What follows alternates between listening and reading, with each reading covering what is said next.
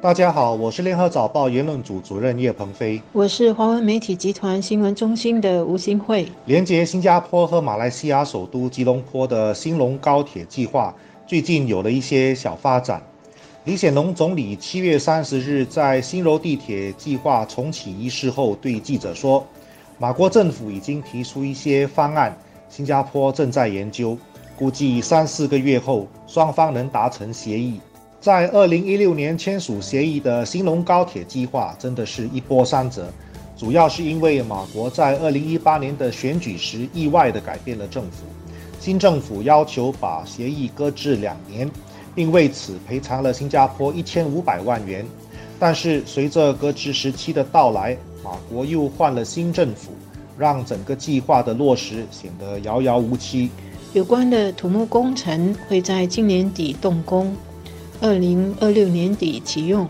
当然，这个通车日期是比当初新马协议下的时间迟了两年。两年的延误，对经常通过新柔长堤来往新马两地的人员，尤其是上班族和商务人员来说，其实是很大的这个时间和机会成本。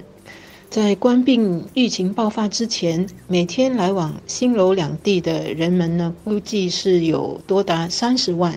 其中有十万是每天出入的这个马来西亚人，而我们也都知道，每天早晚在新罗长堤通关的人是很需要考耐心的。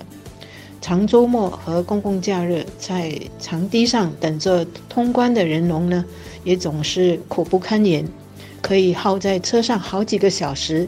新罗地铁的发展计划本来就是希望能够帮忙解决这个存在。很久很久的人流和车流严重拥堵的问题，现在新柔地铁计划终于在确定下来了。我们只能够希望这个对两国人民都有好处的计划，不会再因为马来西亚的任何政局的改变而生变。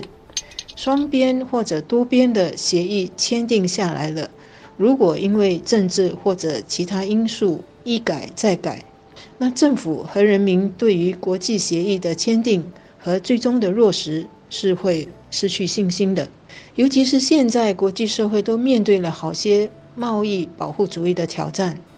大家如果没有政治毅力来进行双边或者多边的协商，并且坚定地落实所许下的协议，那么这样的情况对国际秩序和国际合作的发展肯定都不是好事。对我们未来的好几代更是一场灾难，而官兵疫情和气候变化都是很好的例子来说明，只有通过合作，通过共享资源、知识和人才，才能够把自己国家和区域所面对的这些危机给缓和下来。所以，新柔地铁发展计划的签署和落实，对新马两地是重要的合作标志。西隆高铁计划的好处应该不必再讨论了，只要看看日本、中国、台湾等地方的经验，就可以知道高铁不但具有很高的经济价值，也能够方便两座城市的居民，形成所谓的一日经济圈。高铁对于促进新马双边关系的作用也是不言而喻的。